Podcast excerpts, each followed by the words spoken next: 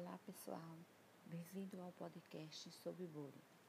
O meu nome é Dilza e o nosso papo de hoje iremos tratar do que é bullying e cyberbullying, destinados aos alunos do oitavo e do nono ano, para que compreenda o que é, como ocorre o bullying e ainda descobrir algumas táticas para identificar esse tipo de ocorrência na escola.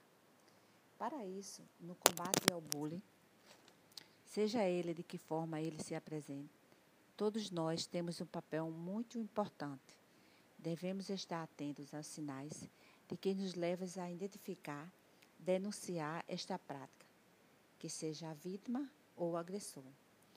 Ficar atentos a esses sinais no educando, seja emocional ou físico, tais como as características, as brincadeiras, os comportamentos agressivos, pode ser um sinal inconsciente de que há um sofrimento provocado por outros.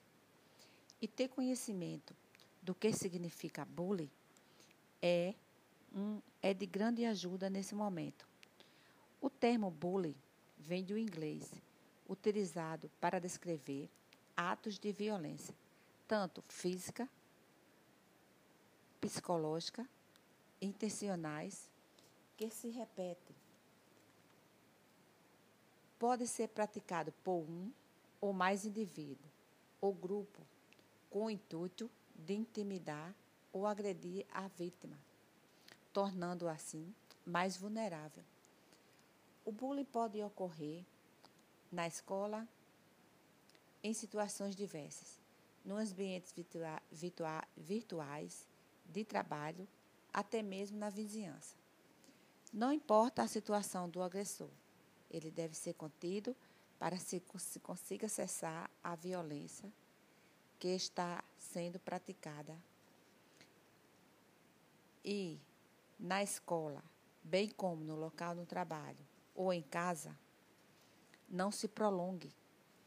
Os pais ou responsável devem ficar atentos a esses sinais que envolvam o comportamento de seus filhos. E para isso o diálogo é muito importante.